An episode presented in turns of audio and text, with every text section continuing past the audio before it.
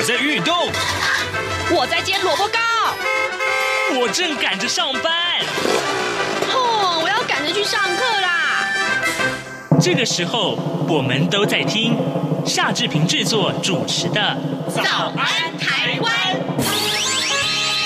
早安台湾带给你最热门的时事访谈，最感动的人物专访，最直接的民意表达。对，让我们一起收听《早安台湾》。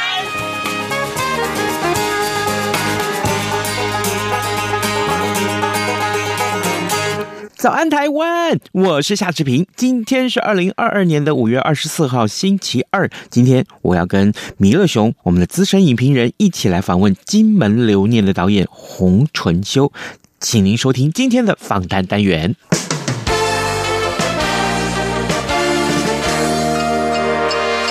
早安，笔记本。这里是中央广播电台台湾之音，您所收听的节目是《早安台湾》，我是夏志平。各位听众，呃，记不记得在上个月，我们跟呃受访者资深的影评人弥勒熊，呃，在这个介绍电影的时候呢，我们聊的主题啊，呃，有提到一部片子叫做《金门留念》。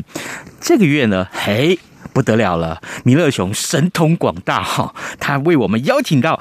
金门留念的导演洪淳修导演来到节目当中，哎，我们用多一点的时间专门来介绍这部片子。今天我们请影评人弥勒熊，熊哥早安，哎，志平哥早，然后洪导早啊，全国听友大家早。是，另外呢，当然就是金门留念的导演洪淳修导演早安，志平早，大家早。是，谢谢谢谢。看到这部片子的时候，尤其上个月我们在聊这部片子的时候，我们几乎已经花了不少时间来介绍了。重点是说这个片。片子，呃，我容我这样子形容啊，如果错了，麻烦导演等一下纠正我。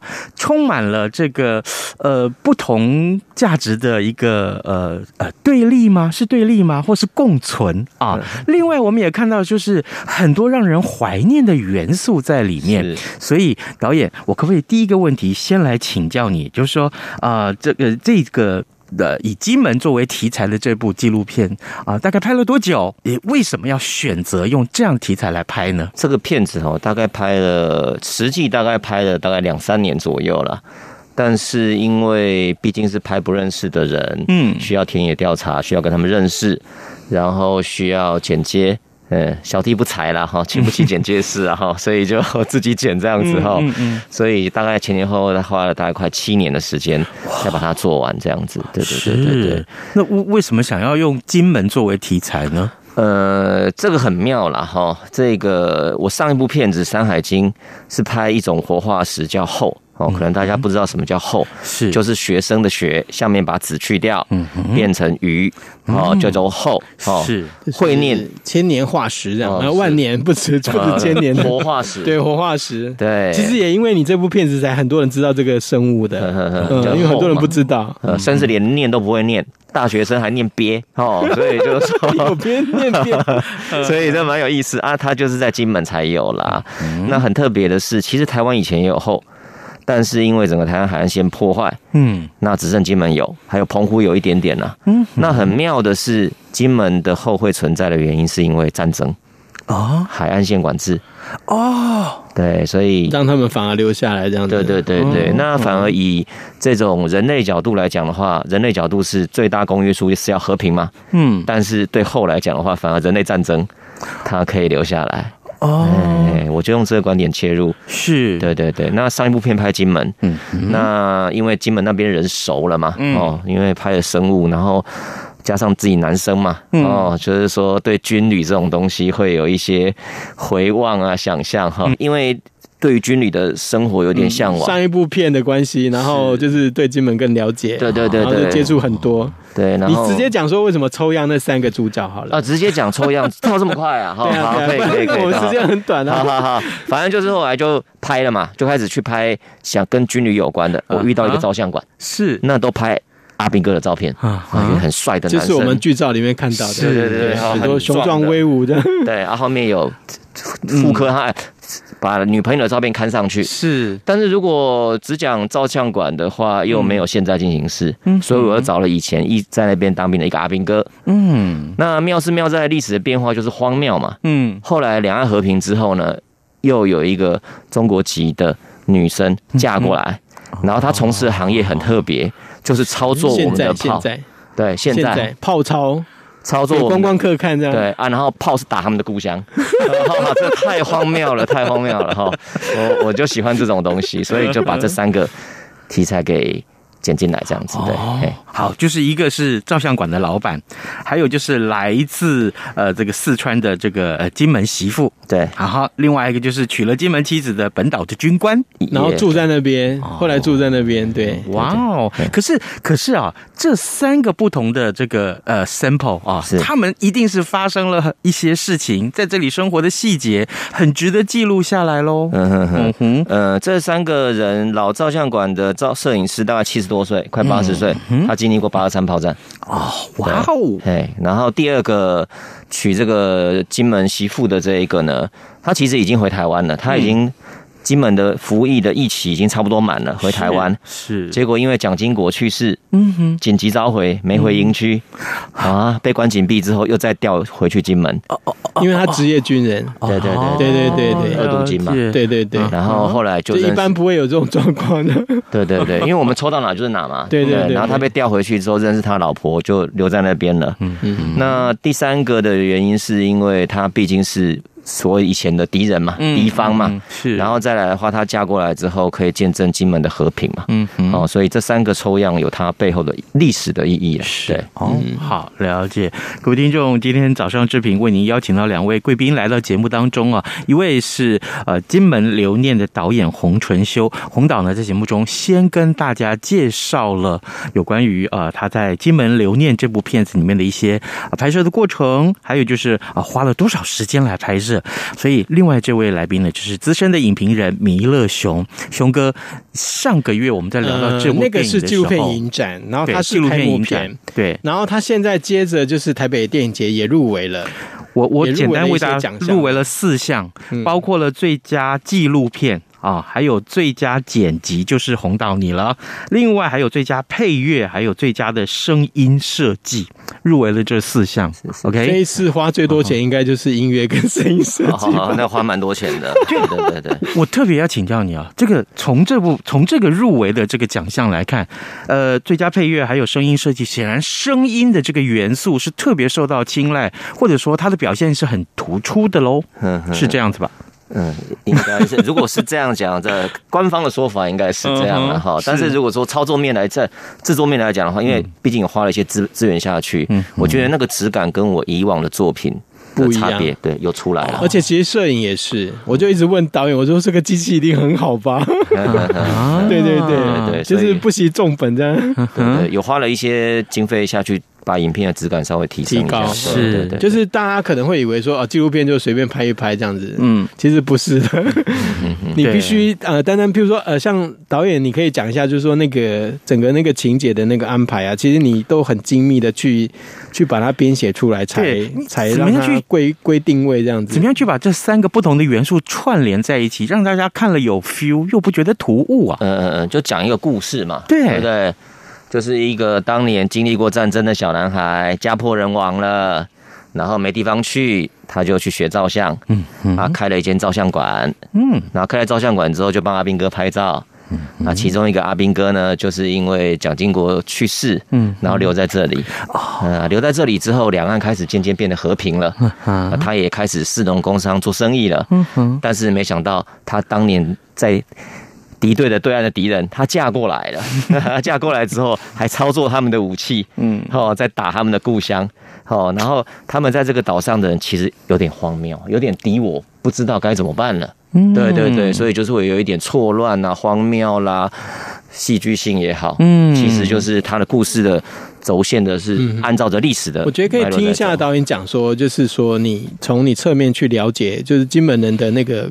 观感跟我们台湾人好像有很大的不同，对不对？嗯嗯嗯，你可以举一些例子这样。好，呃，原本我片子里面最后有一段很很很香的那些人的那个有一个被摄者的讲法，就是那个四川籍的媳妇，她嫁来的先生，他是金门人嘛，嗯，他说谁跟你台湾呢？我是福建金门，我身份证身证上面写的是福建省金门县。哦，如果要打仗的话，其实我们以前已经打过了。哦，那个最好是不要。哦，要打你们自己去打。哦，我金门是一个中中立的这样子。哦，那这个东西的话，我本来以为剪进去之后，对不对？他那先生看了会害怕。结果后来他说剪的真好啊！你怎么只帮我剪这一段而已啊？哦，然后意思是那是他的金句，就对对对对。然后而且他们。金门的朋友看了也都觉得那是可能是很多金门人的想法，心声就对了。对对对对对。那这个部分的话，我觉得那我我我我我以前呢、啊，我必须说，我以前会会会觉得说，啊，你既然你你金门你自己这样想的话，你去办独立公投怎么样怎么样？嗯。可是因为。你跟他们拍久，你有感情啦，嗯，哦，然后慢慢的你会开始去听他们怎么讲嘛，嗯嗯嗯，然后因为他们很害怕战争，他们被打到怕了，嗯，我们这种年纪的人，六十几岁、七十几岁的人，年次了哦，他们的都都还单打双不打，欸，嗯，对，还有都有炮弹哎，嗯，所以他们会很害怕战争。所以他们希望能够跟对岸是用一个比较持平的态度在相处。嗯，对对，所以他们谈的这些东西的话，事实上，我觉得某种程度他们不希望过度强调台湾这两个字，而是会觉得台湾跟金门是台澎金马的一个生命共同体。嗯，但是如果一再的在强调台湾这两个字的话，他们有时候会觉得他们被被被摒除在外。哦，对，所以我，我我会觉得这是一种互相的了解啊、理解的过程啊。嗯嗯，哦，某种程度我也觉得是可以对话了。是，对对对对对对对，可以对话才是化解，呃，也许是这个不必要的这些对立呀，啊，或者是疑虑啊、猜忌啊，很重要的一个一个化解的方式。是啊，如果没有的话，其实坦白讲，误会越来越深。是是啊，就像如果今天我们只把说，只把这个刚刚。呃，导演，你所说的这个呃呃，谁跟你台湾啊？哈，这样子的名字，如果我们把这句话 quote 单独 quote 出来，哦，我相信很多人是这个一定会会神经反应很大的，没办法接受了。对，哎，导演，那就是这个片子有在金门播给乡亲他们看过吗？哎，对，还没，还没，还没有。十月，我们预计十月的时候会回去金门。我怎么会那么久？呃，因为先他们在乔场地。他们在桥场地，然后你这边先跑影展，就对。对对对对对，他们在台湾会有一些商业的放映吧？这个要看导演，我还在考虑啊。因为那天熊大在那边跟我讲说，哎，有没有考虑商业的放映吗？我就觉得说，以前不是讲说要害一个人，就是叫他去办杂志吗？叫他纪录片上映，我觉得哎，这压力有点大。没有，我觉得应该是说，现在目前我做的事情也是这样，就是让更多人知道这部电影。是，嗯。然后，其实这个题目是很很值得讨论的，嗯，因为究竟金门在整个台湾跟中国的这个这个历史上面啊，究竟应该扮演什么样的角色？然后他们受过的一些苦，我觉得很多东西就是我们必须要去了解的。是，对对，我觉得应该要有有机会让他们发声啊。嗯，对对对对，一个一个了解的过程啊。对。应该应该说，导演，你拍这个片子的目的，你觉得你自己是什么？对，呃，我的目的是什么？哈，我我我举个小小小例子，也大家是互相了解啦。我上一部片就直接在讲金门，因为开发一个商港，把后的栖地给破坏掉了。嗯，好，那后来有个金门人看完之后，他说：“这是你台湾人的观点。”我说：“为什么嘞？”他说：“因为金门被军管，他根本没有办法发展经济。”他被军管了四十几年，今天我们要发展经济了，你才告诉我说你要来发展环保，就是中间那一大段跳过去，跳过了，直接环保这样。对，就是经济发展那个前烟角木这一段，他们也想享受一下，他们也想享受，然后被环境被污染完之后，有人赚到钱，然后再来环境保护，他们也没吃到，也也没有得到任何益处，对，他就跳过了。所以我我这一次我就我觉得这句话很震撼诶。对啊，就是志平，你觉得嘞？是对，对，就是我们会想说，哦，对啊，你们你们金门就赶快什么怎样怎样，然后什么都要听别人的嘛。当我们把自己的思维去套在别人的价值观上面的时候，的确就会出现像类似没有应该讲说导演是连想都没想到是这样。对，他的心怀是说，我去拍一个关心你们金门的电影，嗯，嗯就没想到当地的人的想法却跟他完全不一样。所以这部片呢，你你觉得有在更进一步的什么做到什么？呃，我我我只是会去想说，就是说能够从从历史的角度去理解为什么金门人大家会说他蓝到出汁啦，哦，他甚至不是蓝色，他是红色的。我我觉得这讲的有点过了啦。嗯嗯嗯。如果你从历史的角度来讲的话，其实他们就只是想在两岸之间安居乐业，嗯，好好的活。是。那这个东西的话，如果我们能理解它的话，事实上，我觉得我们台湾也可以跳开来比较去想，就是说，我们跟世界也好，我们跟中国或美国也好，我们的态度有时候是不是可以看着历史的脉络来做一些修正啊、调整啊？哈，我觉得有时候当局者迷嘛，嗯，我就想说，借由金门的这个角度来看，我我讲可能有点大了，哈，比方说像中国啦、美国的关系啊，毕竟，如果台澎金马的这个。区域里面，嗯，真正有跟老共打过、跟肉搏战的，嗯，就只有金门。对呀，对对，所以所以我会觉得说，从他的历史来看，我们现在跟中国、跟美国之间的关系，其实我会觉得有不一样的想法跟脉络了。嗯，但是这个是我拍完之后，我才觉得说，哎，在剪接的时候，觉得说有些东西可以把它放进来。是，那这些东西用历史去看的话，或许我觉得。很多事情可以看得比较开阔一些，对。我我常常跟我们的听众说，这呃跟受访者沟通的时候，我跟他说，哎，我们听众最爱听小故事哦，特别是刚刚导演你说你你有小故事要告诉我们，比如说拍摄的过程喽，你看到了这个呃这一位，我们看到就是这个从。呃，四川嫁过来的这位媳妇啊啊，他们在做泡澡的时候，我想，我想他应该有很多故事可以可以说吧。呃，在不剧透的这个前提下，可以跟我们跟我们分享一些。你想要听什么样的小故事呢？越震撼的越好，越震撼越好哈。呃，其实这个四川的女生，她大概是一九九九年左右嫁过来的，是那个时候台湾经济算是还不错的，是的。然后呢，他就觉得说可以嫁到这边来是很棒的，嗯哼，很多人都有那个梦想的，对对对，是。然后他看到一些宣传片或者什么的，结果他嫁来之后才发觉说，哎，那我到台北为什么还要再坐飞机呀？他先生跟他讲说，哎，我要回老家。他说哈，台北不是老家吗？结果他说不是，老家在，还要再坐飞机坐一个小时左右，他就有点不想去了，但他觉得没辙了，他就跟他先生去上了贼船。对，然后呢？越南啊、泰国嫁来的人都是这样子，然后上了讲贼的贼船，开玩笑啦哈。然后结果后来就到金门之后，他说一出机场，他脸都白了。为什么？全部都光秃秃的一片。他说比他们的乡下，嗯，还乡下，连县城都没有。就金门的军机场嘛，对啊，都管制嘛。然后一九九九年应该还没有太多建设。对对对对，然后现在可能好多了。现在好多了。嗯，他就想回去了，没办法。他把他先生的方向盘抓住，说：“我要回家，哎，我要回家。”那先生说：“你就先回去看看嘛，嗯、你现在也回不去了嘛。”嗯。结果后来他跟他先生回家，嗯，跟他先生回家之后，他就在他先他们家的那个附近的海边看。他说：“那对面那是哪里啊？”他说：“那是厦门。嗯”他说：“哈，我怎么会嫁来一个 离中国这么近的地方？”那后来这个四川媳妇她怎么去适应金门的生活呢？呃，我我我觉得其实它背后也有他的故事了。哈、嗯。我觉得他的韧性是很高的，哎、欸，因为我说现实一点啊，就是说他们来背负的除了呃嫁娶之外，还有传宗接代的压力。哦、嗯，对，他来台湾来金门之后，他隔了大概五六年才生小孩，嗯，他压力非常的大，是。文化上的冲击应该也是相当大。是啊，他先生又是长男。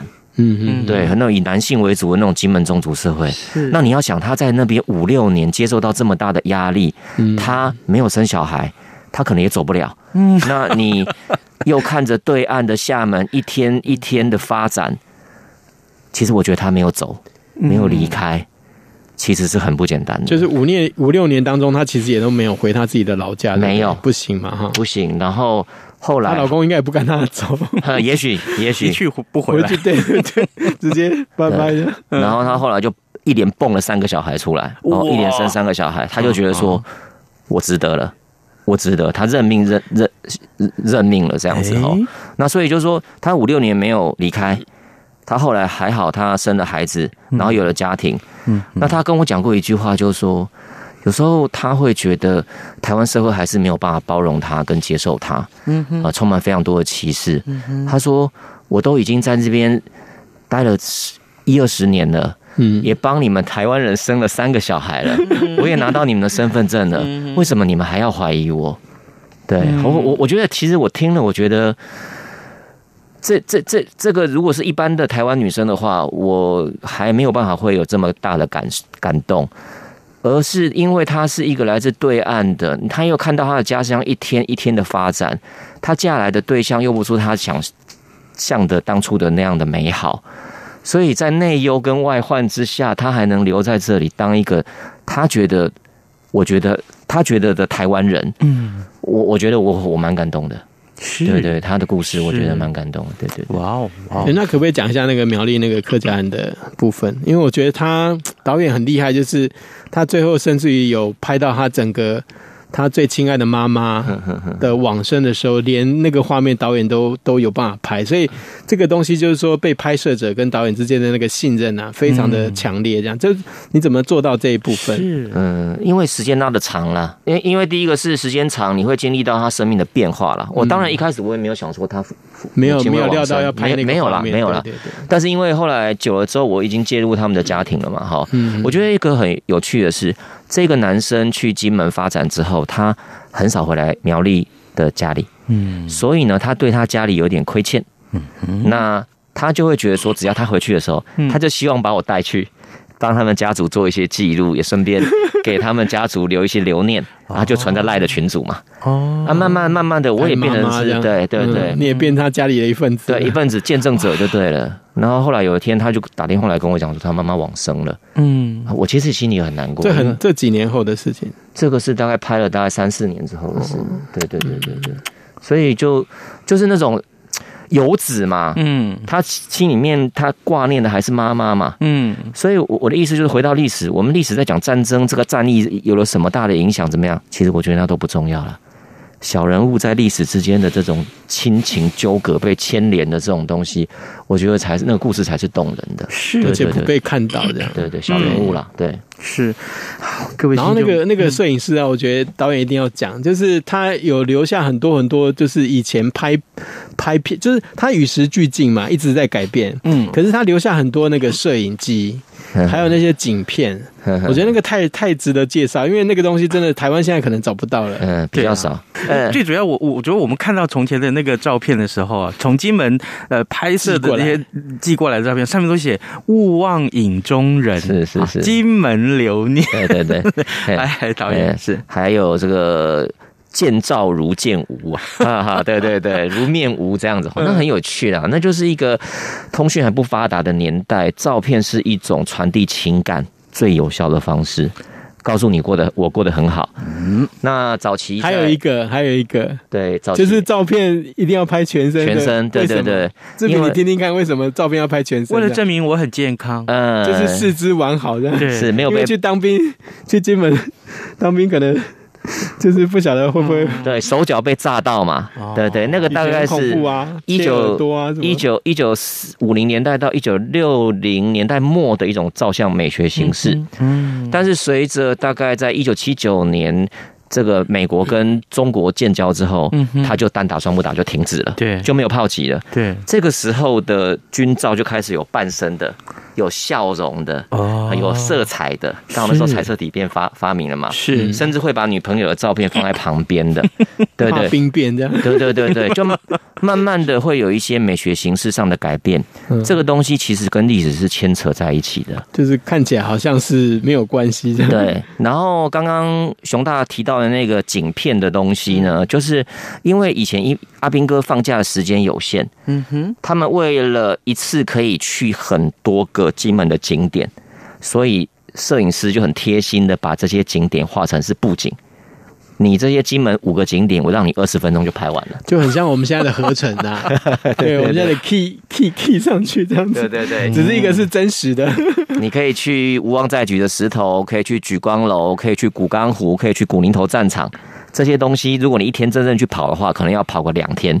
哇！但是阿兵哥放假有限嘛，对不对？时间有限，他就是二十分钟就把你拍完，你这些照片就可以寄回去给你家人看，然后剩下的时间你可能就去宾果室泡妹妹啊，或者是去唱歌啦。我觉得还有还有一个一定要讲，就是有一张景片特别的特别，就是一边是中华民国国旗，一边是中国大陆的，五星旗。啊，那个是，是其实是真正发生过的事情。对，那个是后来就是因为两岸和平了嘛，嗯，那他们这个景片的这种背后的布幕不再是风景名胜。会跟着改变，是，所以金门有一个地方叫模范街，是非常特别的，就是一边插五星旗，嗯哼，一边插。志平有听过吗？有，我听过。哎，模范街，我甚至还听过匪谍村。哦，匪谍村这个我我我我有耳闻呐。啊，匪谍村是什么？呃，就是就是那个村子里面有很多匪谍，什么意思？我不骗你哦，真的哦，真的是那个 那个时候真的是如此哦。但我们今天可能没有时间讲到那一些了。对对对对对，我们还是把时间留给导演。那个景片，景片啊，就是五星旗嘛，跟中华民国国旗嘛。那它它它它象征的意义就是说，希望两岸能够和平啦。对，哦，我夹在中间，我并不是说我要去输成是五星旗，是对，它可以直接插五星旗就好了，嗯，但它两边都插。哦，对，我我觉得就有点像那个金门的处境的感觉，对，它它。他不就是卡在中间这样，真的好有意思哦！听导演在呃讲述这个片子里面的这些个元素的时候，我我刚刚在一开始的时候就跟听众提醒了，就是说，当我们看到这么多的元素出现在同样一部电影里面的时候，这部电影是纪录片，我们看到了这个价值观的对立啊，但是我们却又不得不说，这些个对立引发了我们很多的思考，这个思考才真正是我们怎么样去训练自己，去设身处地的去。帮助剧中人，或甚至于是帮助一个我们所原来要体谅的对象啊，他们到底心里面在想什么？如果没有经过这样子的沟通的话，很可能这个社会上的对立啊，我必须这样说，都是都是突然的啊，都是突然就是不好哎了，无助于大家的相处，白白浪费时间，对，白白浪费时间，突然太高级了。所以我的意思就是说，听不懂。我们今天幸好看到了《金门留念》这部片子，把过去的矛盾啊。放到如今的现况来看，它真正点出来的是什么？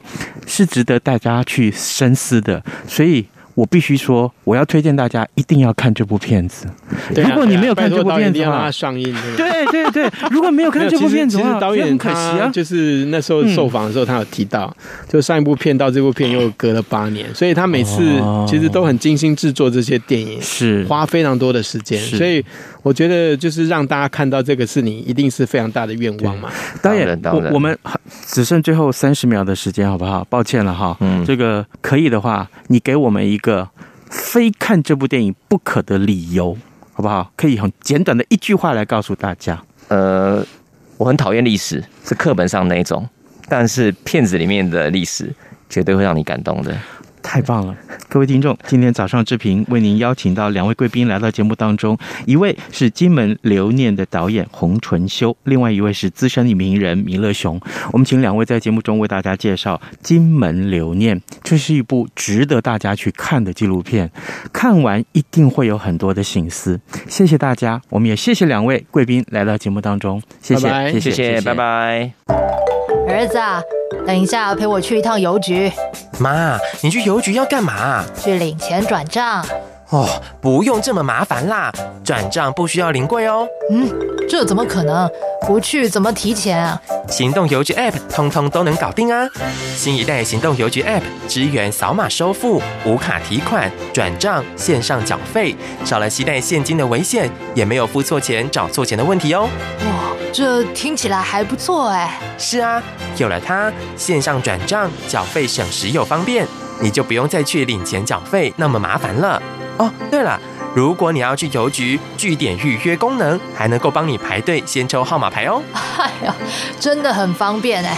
那我们现在就去邮局办理申请。哎呦，不用啦，用金融卡搭配读卡机就能够在家申请喽。